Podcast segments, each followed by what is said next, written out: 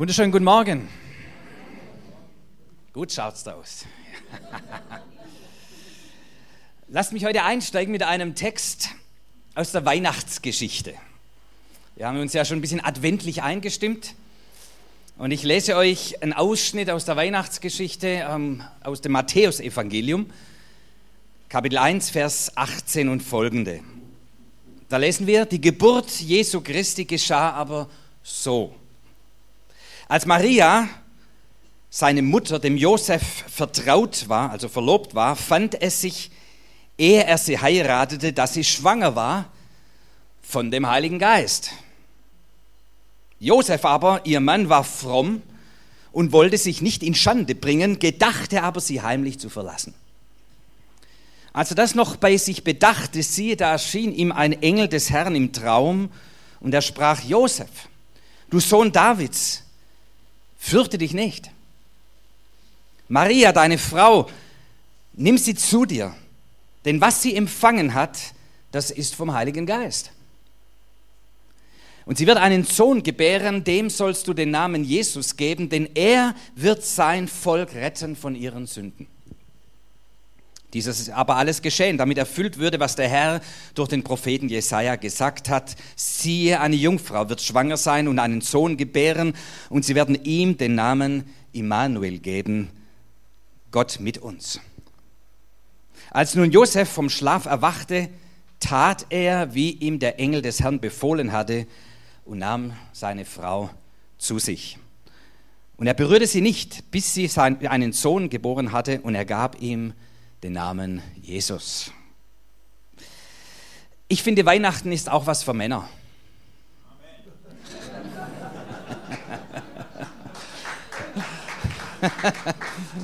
ja. Lasst uns heute mal so am Anfang den Josef so vom hinteren Teil des Stalles hervorholen und ihn direkt neben Jesus stellen.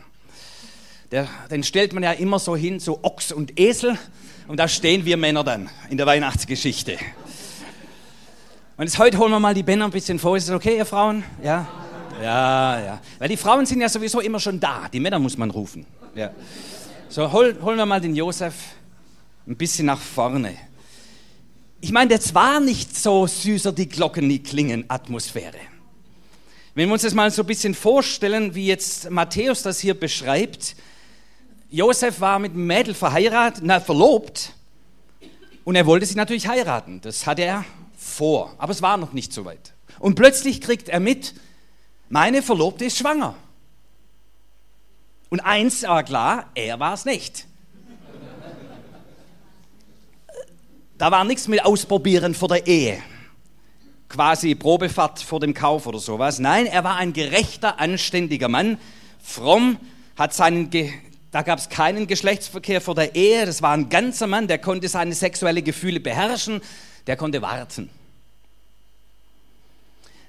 Und jetzt kriegst du mit, die Freundin ist schwanger. Da hast du keine weihnachtlichen Gefühle. Da ging was ganz anderes in ihm ab. Was sagen die Leute? Meine Männlichkeit gekriegt, Unverschämtheit. Ich meine, da fährt doch im Kopf das Karussell. Deine Seele fährt Achterbahn. Was passiert hier? Was geht hier ab? Das kann ja wohl nicht wahr sein. Und das Wort sagt uns hier, er hatte sich vorgenommen, sie heimlich zu verlassen. Er hätte ein Gerichtsurteil anstrengen können in der damaligen Zeit. Sagt, das lasse ich mir nicht bieten. Aber auch da war er sozusagen ein frommer, gerechter Mann und sagt, ich will ihr da jetzt nicht weiter schaden, sondern ich mache mich heimlich vom Acker. Und natürlich kannst du in so einer Zeit schlecht schlafen.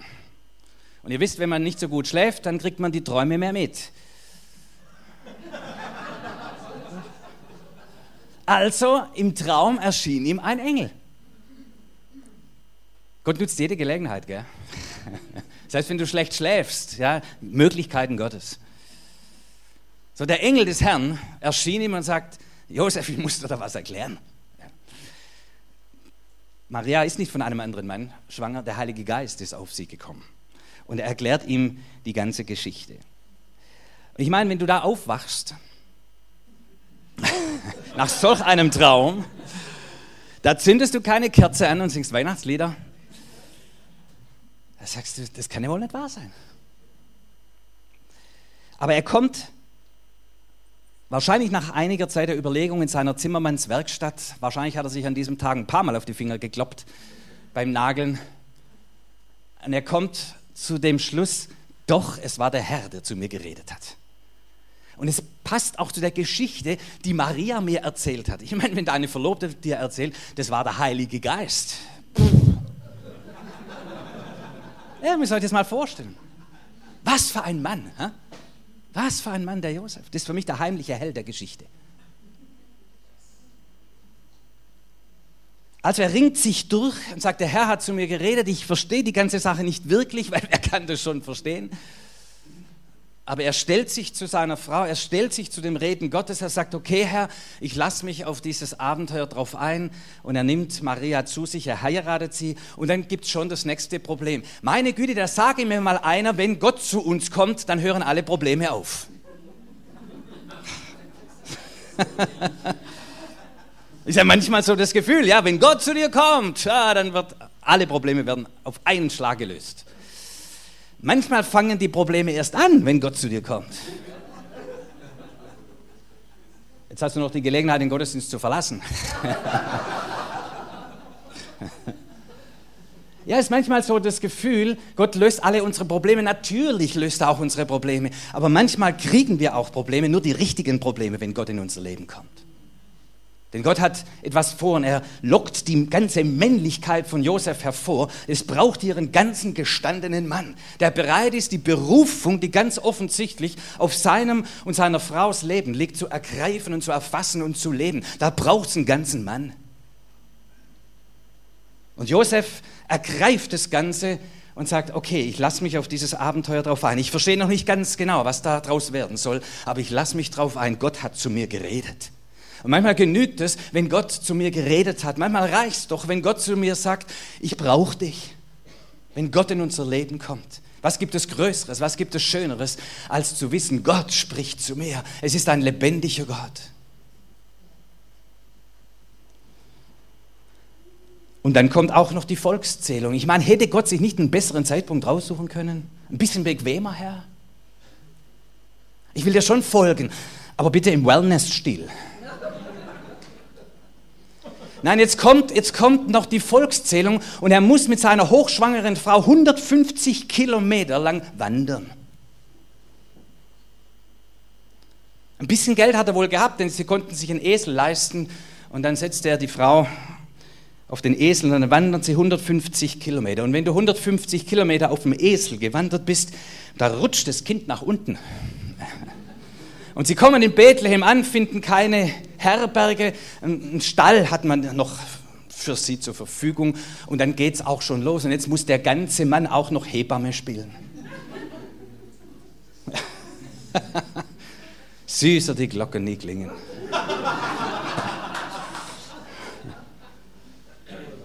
Frohe Weihnachten. Und jetzt kommt auch gleich noch, kaum ist das Kind geboren, kommt noch ein Haufen Besuch. Stinkende Hirten, ja, und Magier aus einem fremden Land, die mit ihren Kamelen daherreiten. Das fällt auf in so einem Dorf. Da musst du eine Menge erklären. Wie erklärst du das? Ja, meine Frau ist schwanger und wisst ihr, Heiliger Geist und so. Ja. Manchmal ist es schwierig, das Evangelium zu erklären. Gell? Manchmal ist es schwierig zu erklären, was Gott tut. Weil er tut halt Dinge, die ein bisschen übermenschlich sind, hin und wieder. Und wo uns die menschliche Vorstellungskraft und die menschlichen Worte nicht genügen, um zu erklären, was Gott tut. Aber er tut's. Und das ist die Weihnachtsgeschichte. Und kaum sind die Magier weg, da gibt es schon wieder eine unruhige Nacht.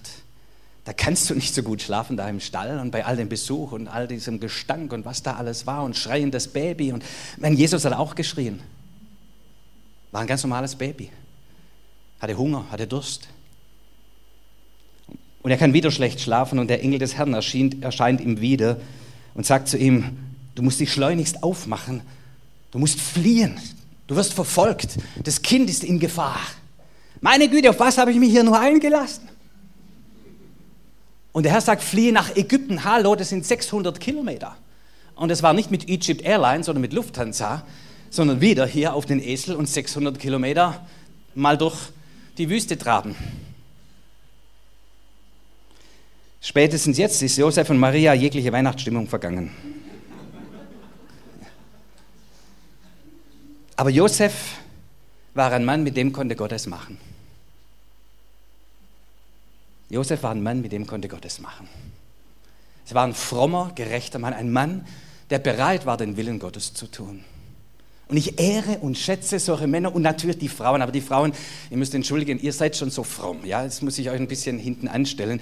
Wir Männer, wir, wir tun uns manchmal schwer mit der ganzen Kiste.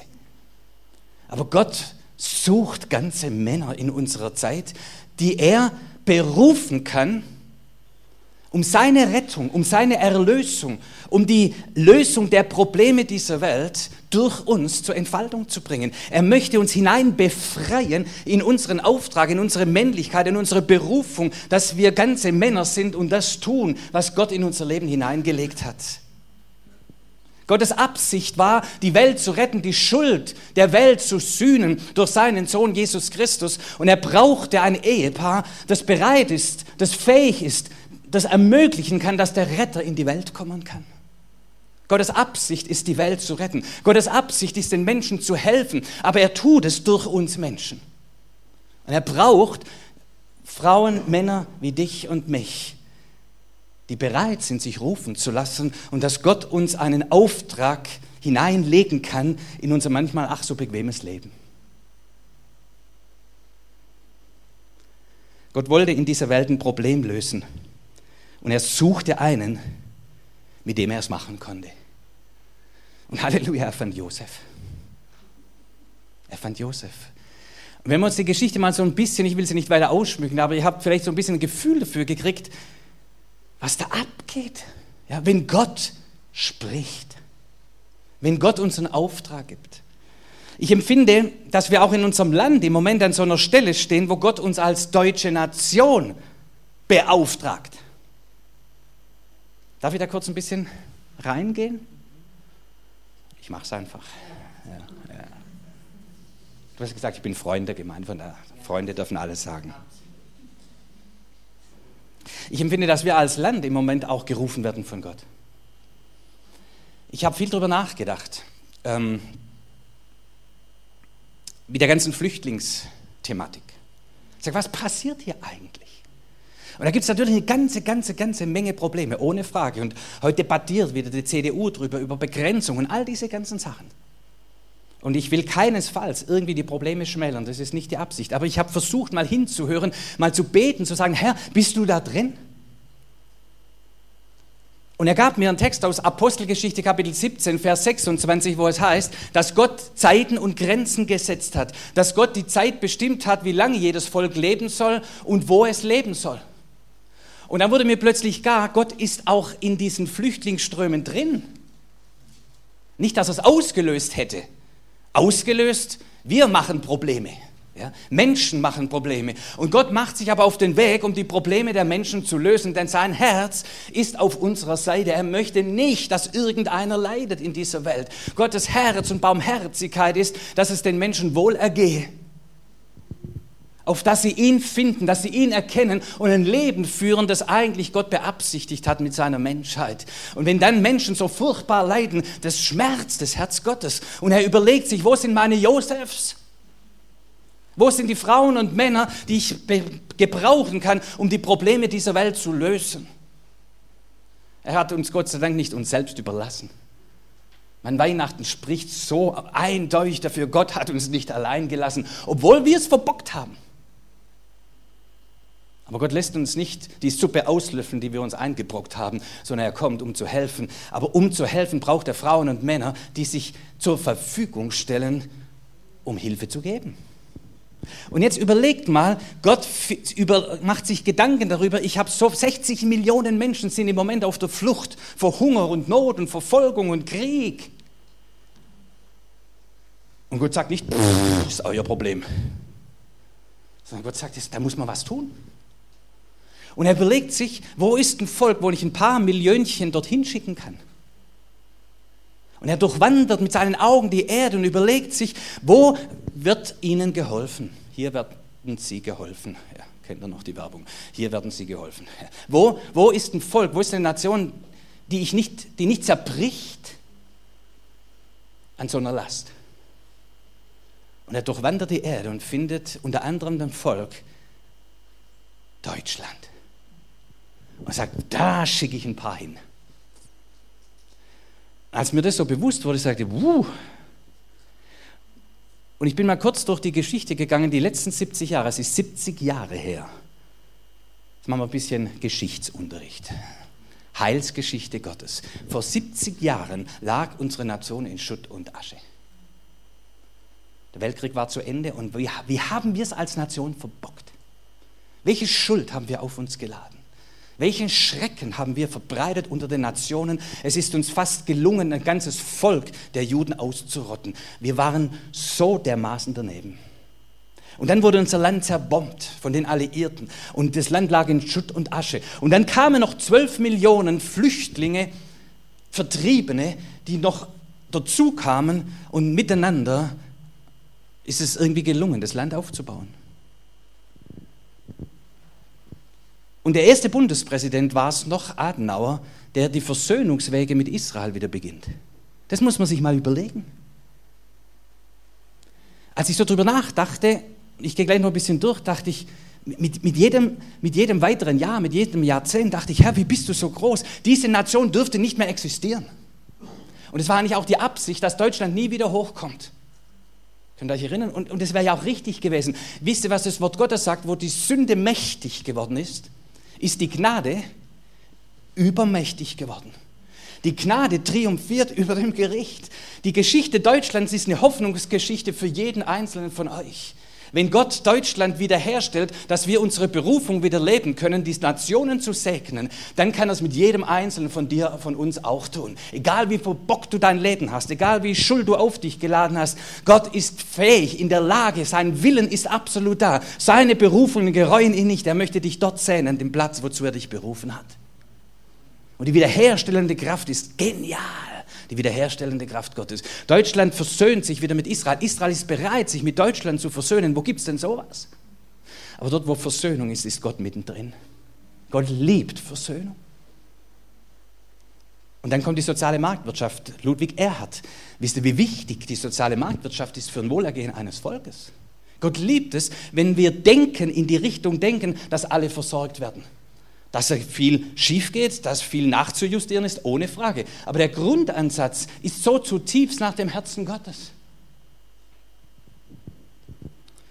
Und dann Willy Brandt. Wiederherstellung Ostpolitik. Halte es ein bisschen mit mir aus. Ja, Politik. Ostpolitik. Warschauer Kniefall. Und es entfaltet sich wieder Versöhnungswege hin zu den osteuropäischen Nationen, denen wir auch so viel Schaden angerichtet haben. Was für eine Gnade, was für eine Gunst. Helmut Schmidt steht für mich Wiederherstellung zwischen Frankreich und Deutschland. Das hat viel früher begonnen. Aber die haben, Giscard d'Estaing und Helmut Schmidt haben sehr investiert in die Beziehung zwischen Frankreich und Deutschland. Und wir haben wir in den, in den Jahrhunderten aufeinander eingeschlagen und uns gegenseitig kaputt gemacht. Und jetzt sind wir eine Achse in Europa. Bedenkt es unter dem Aspekt, dass Deutschland wieder hochkommt. Gott hat eine Berufung für unsere Nation, dass wir die Nationen segnen. Er möchte uns befreien, hineinbringen in unsere Berufung als Nation und geht einen langen Weg der Wiederherstellung, dass die Nationen uns auch wieder empfangen, dass wir wieder in der Lage sind, als Nation anderen zu dienen. Und es ist eine wiederherstellende Kraft. Dann kommt Helmut Kohl, Wiedervereinigung. Und er erfasst diesen Zeitpunkt, diesen Moment. Er erkennt, jetzt ist der Zeitpunkt. Und wer ein bisschen hinter die Kulissen gelesen hat, der weiß, wie wenig Momentum da noch drin war. So ein weniger kleiner Augenblick, wo es möglich war, die Wiederherstellung äh, der Wiedervereinigung hinzukriegen. Und Gott gibt Gunst, denn er lenkt die Herzen der Könige wie Wasserbäche. Und unsere Nation vereinigt sich wieder vor 25 Jahren wo die Nationen auseinanderbrechen, unser Volk kommt wieder zusammen. Was für eine Wiederherstellung, was für eine Gunst.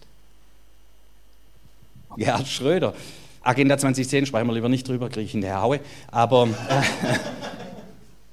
gehört auch mit dazu zur Wiederherstellung. Ähm, aber dadurch sind wir nicht in den Irakkrieg sind wir nicht vermittelt worden. Joschka Fischer, Außenminister, ja, I'm sorry, I'm not convinced, ja, wo es darum ging, die Nationen zu versammeln gegen Irak. Und Deutschland hat nicht mitgemacht. Und wir wurden nicht verwickelt in diesen unsäglichen Krieg. Und ich habe so drüber nachgedacht und jetzt kommt Angela Merkel daher und sagt, wir schaffen das. Und es muss noch, der Satz muss ergänzt werden mit, wir schaffen das mit Gottes Hilfe. Dann ist er richtig, der Satz. Wir schaffen das mit Gottes Hilfe. Aber wir schaffen das, wenn Gott eine Berufung auf uns als Nation gelegt hat. Und wenn, jetzt braucht es einen ganzen Mann, jetzt braucht es eine ganze Nation. Jetzt braucht es eine Nation, die aufsteht und sich befreien lässt in der Erkenntnis der wiederherstellenden Kraft Gottes. Aus Dankbarkeit zu sagen, Herr, was für ein Wunder hast du getan in unserem Land? Dass wir nach all dem, was wir so dermaßen verbockt haben und nie wieder hochkommen dürften, dass wir wieder, es geht uns besser denn je zuvor. Ich, ich spreche jetzt nicht von eurem Konto, ich spreche jetzt von der Nation insgesamt. Ja, es geht uns besser denn je zuvor. Und Deutschland wird gerufen, stellt euch das vor, wieder Führungsnation zu sein.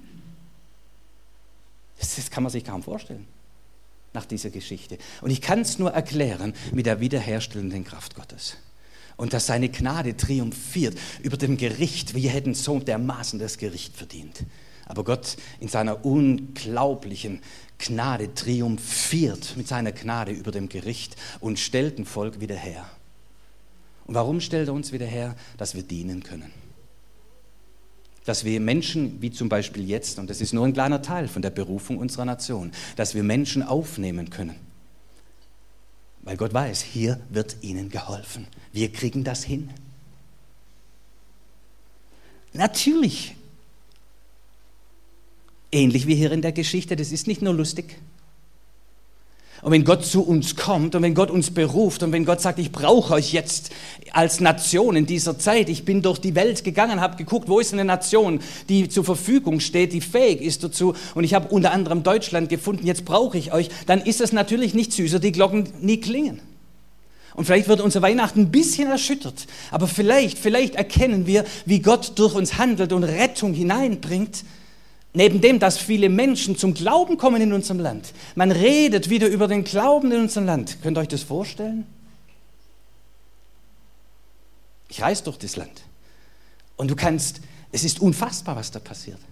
Ich habe äh, mitgekriegt in Karlsruhe, die äh, Malteser, eine christliche Hilfsorganisation. Aber die meisten die Mitarbeiter, die dort mitarbeiten, haben vom Glauben ehrlich gesagt keine Ahnung.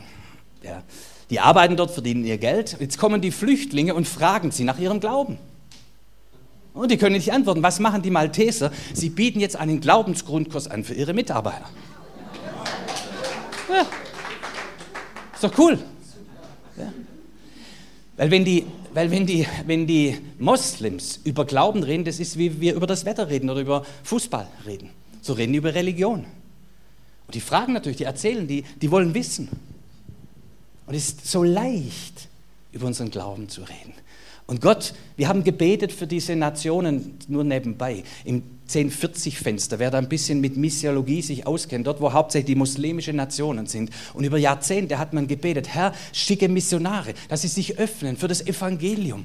Und es mit unglaublichem Aufwand sind dort Missionare hineingegangen in diese Länder, haben gedient mit unglaublichen Kosten, mit Hingabe, mit Gefahr nach Leib und Leben. Und jetzt kommen Tausende, Millionen zu uns hierher und werden untergebracht, unter anderem in unseren Familien. Diese Woche habe ich zwei Familien kennengelernt, die unbegleitete Jugendliche aufgenommen haben, Christen, Pastoren, die ihre Häuser aufgemacht haben. Und die Kinder sagen, ja, die Kinder sagen, wir wollen das.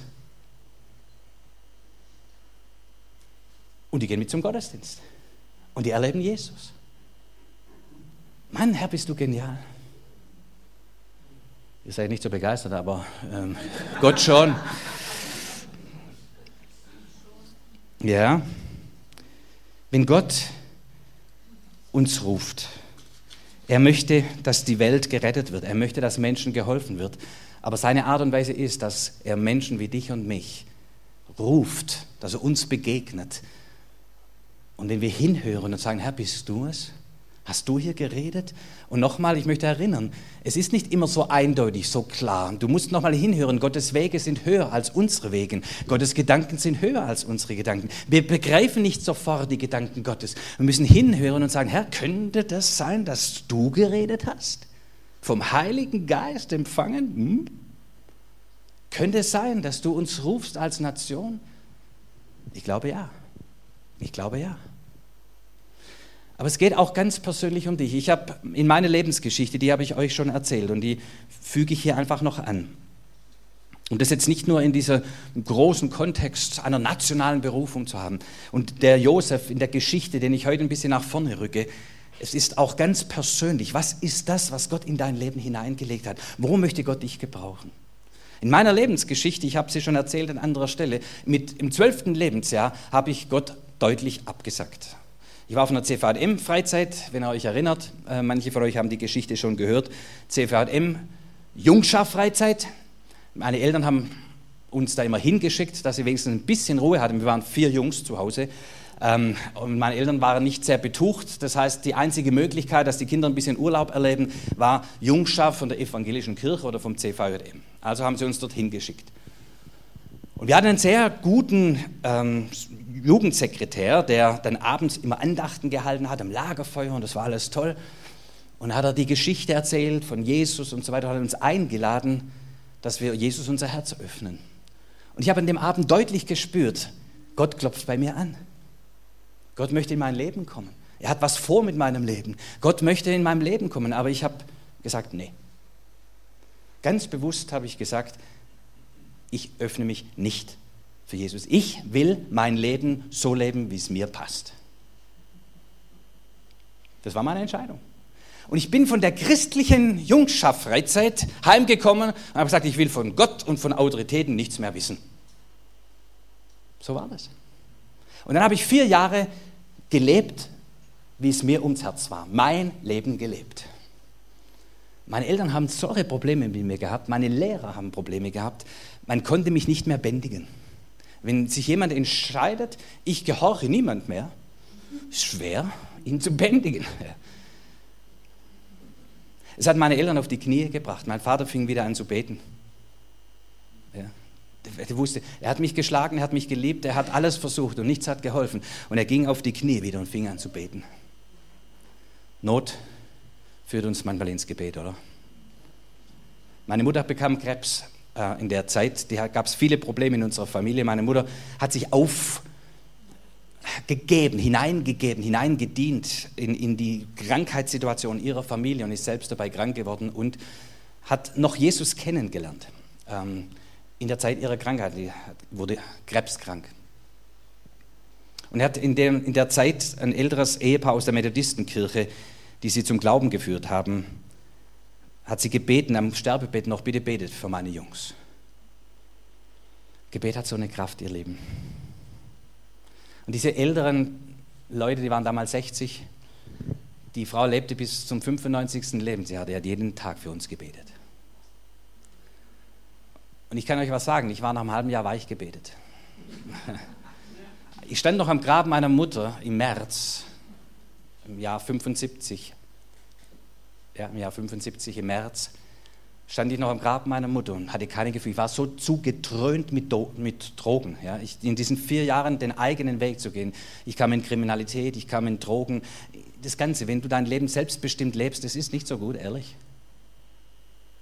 Und ich war in, in einem Zustand einer Herzens, Herzenshärtigkeit, dass ich keine Tränen, nicht ein Gefühl hatte der Traurigkeit oder irgendwas am Grab meiner Mutter. Es war einfach gut, weg. Kalt.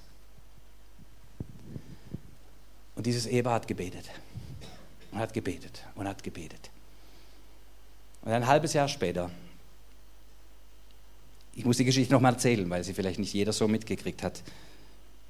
Ein halbes Jahr später kam ein Mitarbeiter vom CVM zu uns, er wollte meinen Vater besuchen. Aber mein Vater war noch nicht von der Arbeit da und hat er mit mir vorlieb genommen. Und es war so ein richtiger Draufgänger-Typ. Der hat gleich gesagt: Michael, wie sieht es bei dir aus im Leben, in deinem Leben mit Gott? Ja, so.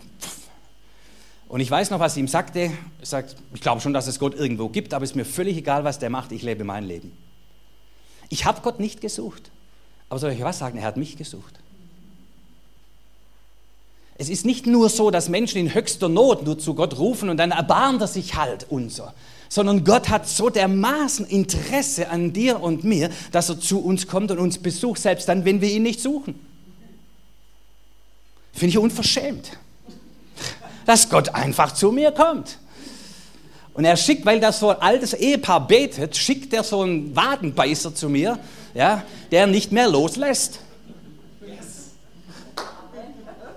Ich habe ihn dann am ersten Besuch schnell losgekriegt, weil mein Vater heimkam und er sagt, hier ist mein Vater und zack war ich weg. Aber der kam zwei Wochen später wieder und sagte, ich muss mit dir reden. Gott sagt zu mir, Gott, der Heilige Geist schickt mich, so hat er es gesagt. Der Heilige Geist schickt mich. Ja, der Heilige Geist hat Maria geschwängert. Der Heilige Geist schickt mich. Der hat wohl eine Meise. Aber das war so ein Wagenbeißer, den kriegst du nicht los. Ja? Und der sagt, ich muss mit dir reden. Er sagt, ja, ich, ich will nichts von Gott wissen, ich muss mit dir reden. Und dann habe ich ihn eingeladen in mein Zimmer. Dann hat er sich meine Plattensammlung angeguckt, die Purple angehört. Dann war ich so ein bisschen beruhigt, dass er vielleicht doch nicht so ganz aus der Welt ist. Und dann hat er auf mich eingeredet und wie wichtig es ist und wie schlimm es um mich steht und all diese Dinge und ich brauche Gott und so weiter. Und es hat mich alles kalt gelassen. Aber da hat das ältere Ehepaar gebetet. Und Gott kam in mein Zimmer. Plötzlich war das Zimmer erfüllt von solch einer Liebe. Mir liefen die Tränen über sie. Ich wusste gar nicht, was mit mir geschieht. Gott kam in das Zimmer. Ich habe noch nie in meinem Leben und nie, seither nie wieder in dieser Intensität die Liebe Gottes erlebt. So intensiv. Ich konnte mich ihr nicht mehr erwehren.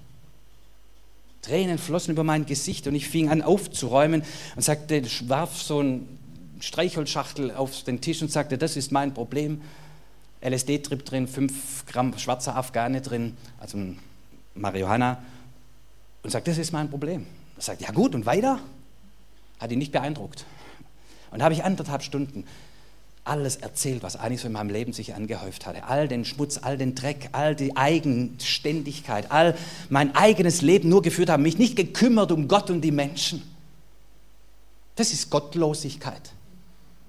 Nur um mich selbst gedreht. Ich will so leben, wie es mir passt. Das kann doch nicht wahr sein. Aber so war ich drauf. Aber wenn Gott kommt, plötzlich wurde mir bewusst, was für ein erbärmliches Leben ich habe ohne ihn. Dann habe ich gesagt, was soll ich tun? Also lass uns hinknien und beten und lade Gott ein, in dein Leben zu kommen. Und das habe ich gemacht, auf Schwäbisch. Und der Herr hat gehört. Ja. Man scheint im Himmel Schwäbisch zu reden. Und Gott hat gehört. Und es fuhren, darf ich das so sagen, vier Dämonen aus meinem Leben raus. Nicht, nicht spektakulär, aber ich war plötzlich frei, befreit von vier Dingen, die ich chronisch hatte. Die Sucht, die Rausch, ich brauchte plötzlich, und ich habe fast jeden Tag Drogen genommen. Ich brauchte keine Drogen mehr. Und noch ein paar andere Sachen, da will ich jetzt nicht ins Detail gehen. Und von diesem Tag an brauchte ich das nicht mehr. Und dann fing es an aufzuräumen. Er ging sofort mit mir zu meinem Vater. Er sagt, jetzt erzähl mir deinem Vater alles, was du gemacht hast. Mein Vater wurde kreidebleich. Er wusste schon, was von schlimmer Junge. Ich war aber so schlimm, wusste nicht. Und es war Versöhnung. Er bot mir die Hand der Versöhnungen.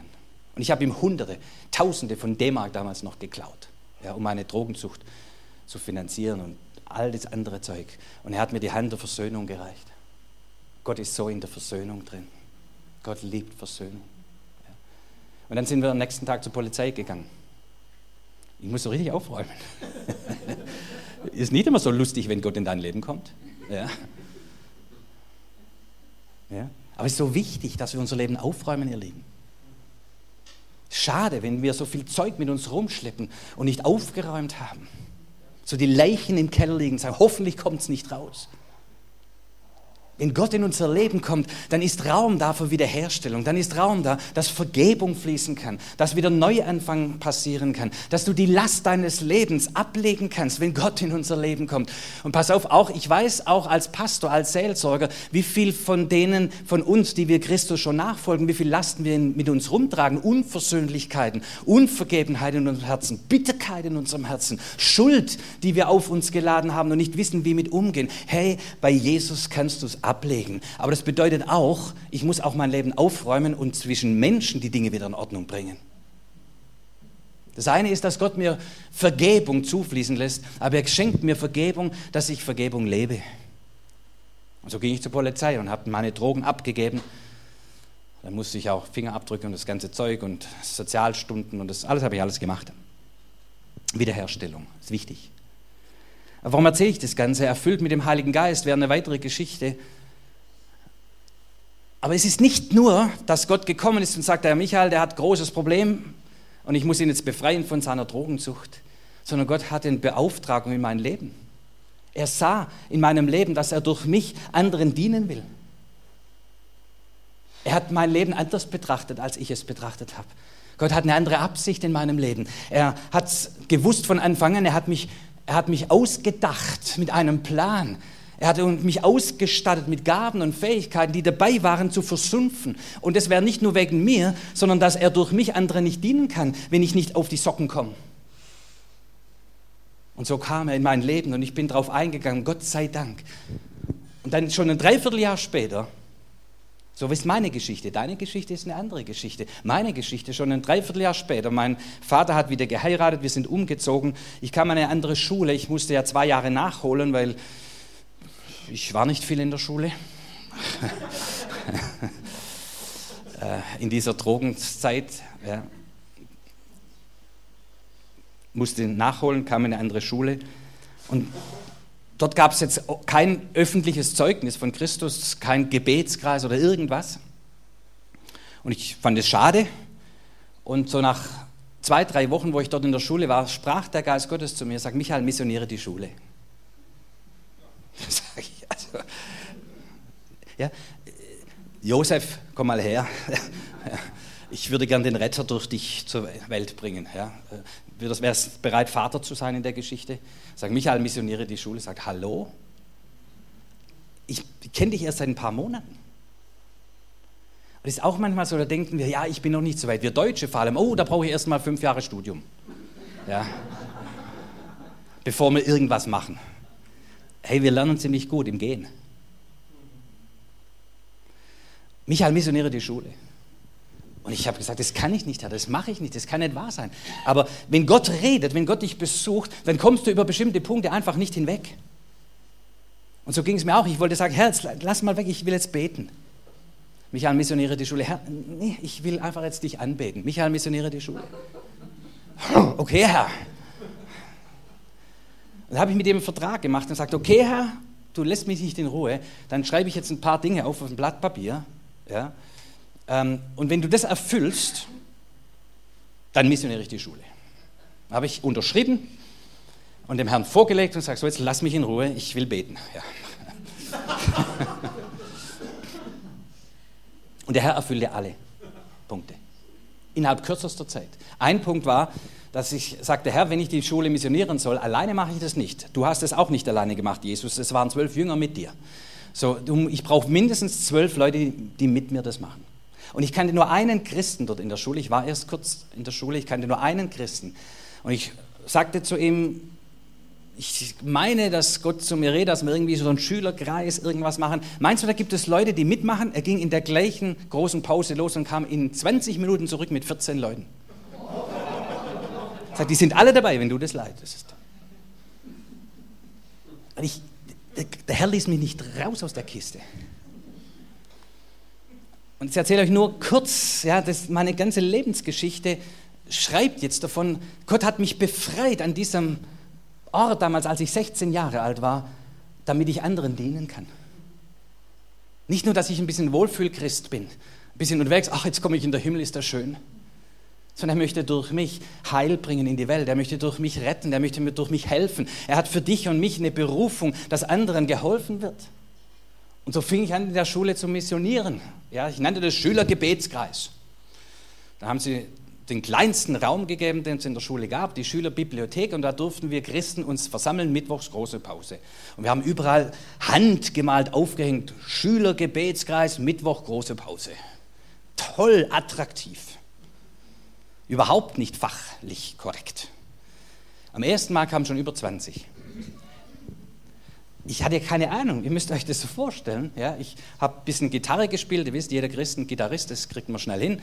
Ähm, so ein bisschen Gitarre gespielt und, äh, und äh, dann habe ich ein bisschen was erzählt, so was mir am Herzen war, habe gebetet, wieder zwei Lieder gespielt und das war's. Und die Leute sind gegangen, nächsten Mittwoch waren 30 da. Und es wuchs innerhalb kurzer Zeit auf 80, dann bekamen wir den Musiksaal als größten Raum, da kamen über 200 zur Schülerandacht Mittwochs große Pause. Der Heilige Geist, ich, war auf der Schule. Ich wusste ja gar nicht, wie das Ganze geschieht. Ich habe den frommen Hintergrund nicht. Ich weiß nichts von Erweckung. Aber es war Erweckung in der Schule. In meiner Klasse haben sich 13 von 26 bekehrt, haben Jesus kennengelernt. Und zwar, ich habe dann nur gestaunt, wie Gott es macht. Mitten im, im Matheunterricht ja, rennt so ein Mädel raus. Das passiert natürlich bei Mädels manchmal. Sie rennen mitten drin raus. Sorry. Und ein anderes Mädchen spürt, da geht was Sache, rennt hinterher, mitten im Unterricht. In der kleinen Pause kommen sie zurück und sagen, was ist denn los? Und er sagt, es war plötzlich, die eine sagt, es war plötzlich so ein Gefühl mir, was für ein schlechter Mensch ich bin. Und ich musste raus und legte mich auf den Rasen und bekannte all meine Schuld und Sünde. Und die Mäd, das Mädchen, das neben ihr saß, kannte Jesus schon, rannte hinterher und hat sie dort im, während dem Matheunterricht zum Glauben geführt. Solche Sachen sind da passiert in der Schule. Du konntest nur noch hinterher gucken. Es gab eine Schulkonferenz, weil die Eltern angerufen haben, was ist in der Schule los? Die Kinder kommen heim und lesen die Bibel. Ja. Heute sind viele von denen, die damals zum Glauben gekommen sind, sind Missionare in der Welt. Ja. Unglaubliche Story. Ich kann da nichts dafür. Doch. Ich, hab, ich war Gott sei Dank noch nicht gläubig genug, um Ja zu sagen. Ihr versteht mich recht. So den Josef mal nach vorne zu holen und sagen, es ist nicht immer so, oh, und dann redet der Herr und wie toll. Sondern Gott redet manchmal in unser Leben und fordert uns heraus, sagt, ich brauche dich. Bist du bereit zu gehen? Und manchmal muss er erst unser Leben aufräumen, vielleicht auch dein Leben aufräumen und sagen, jetzt mach mal klare Sache in deinem Leben, denn ich brauche dich in dieser Welt. Jetzt komm mal auf die Socken, Junge. Denn für jeden Einzelnen von uns hat Gott eine Berufung und er möchte uns gebrauchen in dieser Welt. Im Kleinen oder im Großen. Aber er möchte uns gebrauchen, dass durch uns andere gesegnet werden, dass durch uns andere geholfen werden, dass durch uns andere etwas erleben von der Barmherzigkeit und von der Liebe Gottes. Meine Güte, das ist Weihnachten. Und ich rufe uns auf, wenn Gott zu dir kommt, erwarte nicht nur, dass immer alles ganz, ganz toll wird, aber sag, Herr, hier bin ich. Das Größte, was mir passieren kann, ist, wenn Gott in mein Leben kommt. Wenn Gott in mein Wohnzimmer kommt. Wenn Gott in unsere Ehe kommt. Wenn Gott in mein Leben auftritt. Herr, hier bin ich. Gebrauche mich. Ich möchte leben, was du in mein Leben hineingelegt hast. Lasst uns beten. Herr, ich danke dir. Ich danke dir so sehr, Herr, dass dir die Welt nicht egal ist. Wir haben so dermaßen verbockt und haben uns so dermaßen gelöst von dir und unser eigenes Leben gelebt. Und so oft haben wir so gehandelt, als gäbe es dich nicht. Und es war uns völlig egal, wer du bist und was du machst. Und wir haben so viel Schuld auf uns geladen als Menschen, als Nation. Aber deine Barmherzigkeit, deine Gnade ist größer als all unsere Schuld, als all unser Versagen. Deine Liebe zu uns, Herr, ist so leidenschaftlich. Ich danke dir von ganzem Herzen. Und Herr, ich möchte heute dich einladen, dass du zu uns kommst.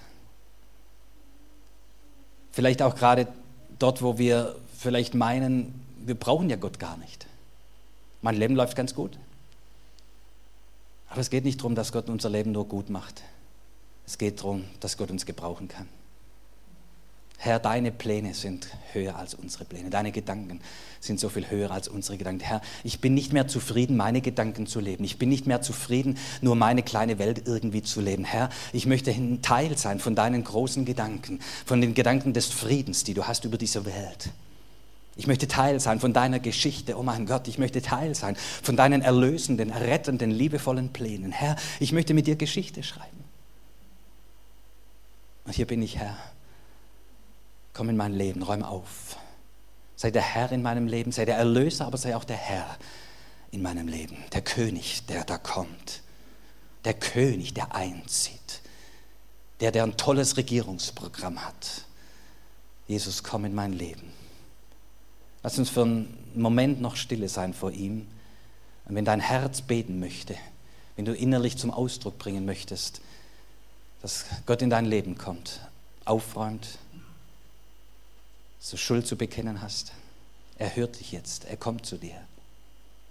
Er klopft an, sagt, darf ich reinkommen? Ich möchte Gemeinschaft mit dir haben. Ich möchte dir vergeben, möchte aufräumen in deinem Leben und möchte dann meine Pläne ausbreiten. Ich sehe das so vor mir, wie, wie Gott bei den Leuten anklopft, hier im Raum. Und sagt, ich war schon in deinem Leben drin und du hast mich so stehen gelassen, irgendwo links hinten. Weil du Angst hast davor, dass ich aufräume in deinem Leben. Aber wenn ich aufräume in deinem Leben, dann nur, um dich zu befreien. Dann nur, um dein Leben in die Bestimmung zu bringen, die eigentlich auf deinem Leben liegt. Ich räume, ich sehe, wie Gott so den Tisch, so wie das den ganzen Schutt abräumt vom Tisch, was sich da angesammelt hat, auf deinem Familientisch, auf deinem Lebenstisch. Ganz viel Schrott und ganz viel Zeug, mit dem du nicht mehr klarkommst. Und der Herr nimmt es weg und reinigt das Ganze und erledigt das. Und dann breitet er seine Pläne aus auf diesem Tisch und sagt, guck mal, das ist mein Plan für dein Leben. Guck mal, das ist, was ich mir ausgedacht habe. Guck mal, das ist, was durch dich möglich ist. Das ist, was ich durch dich tun möchte. So habe ich gedacht, dass du in dieser Welt leben könntest. Gott möchte seine Pläne ausbreiten auf deinem Tisch und möchte mit dir reden darüber, was er sich für Gedanken gemacht hat. Und er rollt nicht einfach über dich hinweg, sondern er braucht dein Einverständnis, dein Mittun, dein Mitgehen. Sag, ja, Herr, deine Pläne sind gut. Öffne ihm heute wieder dein Herz. Sag, Herr, räume auf in meinem Leben. Lass uns von Moment still sein.